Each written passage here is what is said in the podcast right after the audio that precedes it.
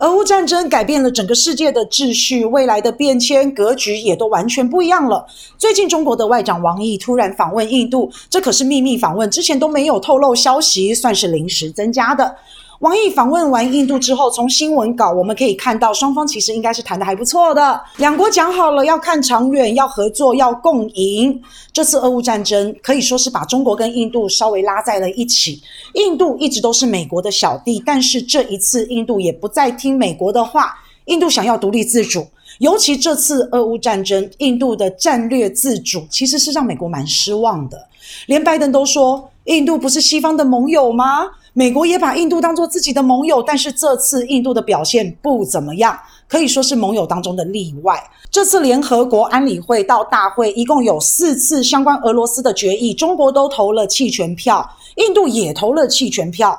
美国再怎么拉拢印度，再怎么样的希望印度站队，但是印度就是拒绝一面倒的倒向美国。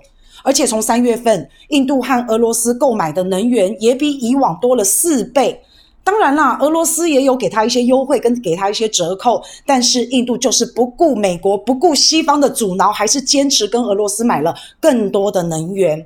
而且印度的网友也都高调的在挺俄罗斯，甚至还有一个印度的主持人直接就在节目上面开呛美国的学者，骂得很凶嘞。印度这个主持人强调，美国你没有资格在道德上面跟我说话，你们才是罪大恶极的暴徒，而且还说你们现在在跟印度打交道，我们。是大国，我们不是你美国的卫星国，所以不要来教训我们应该要做什么，我们会管好自己。其实俄罗斯跟印度关系一直都还不错，印度大概将近有七成的武器装备都是跟俄罗斯购买。那印度跟俄罗斯他们有深厚的合作基础。最近呢，俄罗斯也要把他们最先进的武器卖给印度。虽然说印度承受了很多来自西方的压力，但是这次印度还是一以贯之的坚持自己的战略自主。那中国和印度确实这几年边境上面是有一些问题，有一些矛盾，关系也不是太好，甚至两国一度降到冰点。不过现在两国外长能够坐下来谈，就看得出来两个国家都在寻求一个非常好的破冰的一个契机，也希望寻求双方中间最大合作的一个公约数。那虽然说之前有中印边境冲突，但是那只是局部，不代表全部的中印关系。相信这两个国家未来都是希望能够长期好好的发展。那俄乌战争就是让全世界的人看到，其实美国并不是那么可靠，邻居还是很重要的。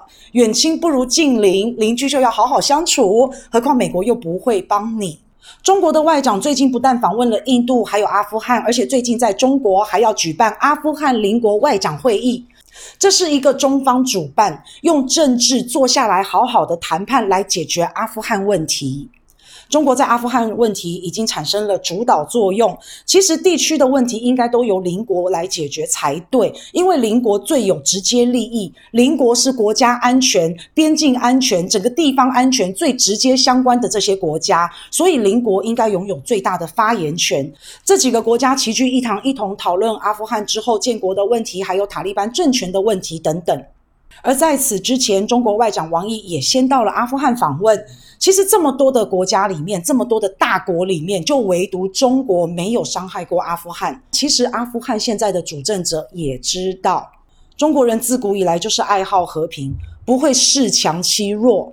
而且非常的公正，非常的客观，不会霸凌别人，也不喜欢选边站。其实看得出来，现在中国跟塔利班是保持还蛮良好的一个关系。另外，这一次阿富汗邻国外长会议，俄罗斯的外长也来到了中国。现在俄乌战争，俄罗斯忙得焦头烂额的。不管这次俄罗斯外长来到中国是寻求协助，或是寻求意见都好，但是俄罗斯外长访华，在这个时间点是既敏感又非常的重大。同时，也可以看得出来，中国在俄乌战争当中也发挥了重要的角色。现在，中国就是全世界的大国崛起的一个最好代表。全世界大大小小的事情都要问过中国，中国都无可忽视跟避免去谈论他的态度跟立场。这次俄乌战争当中，中国的立场非常的明白，从一而终，中立不选边站，同情乌克兰，但是也不反对俄罗斯。其实这样不要站队，不要表态，才能够保持外交上面最好的弹性跟灵活性，然后又不要太多的批评，太多的摄入，太多的切入，才不会把自己拖入这场战局当中。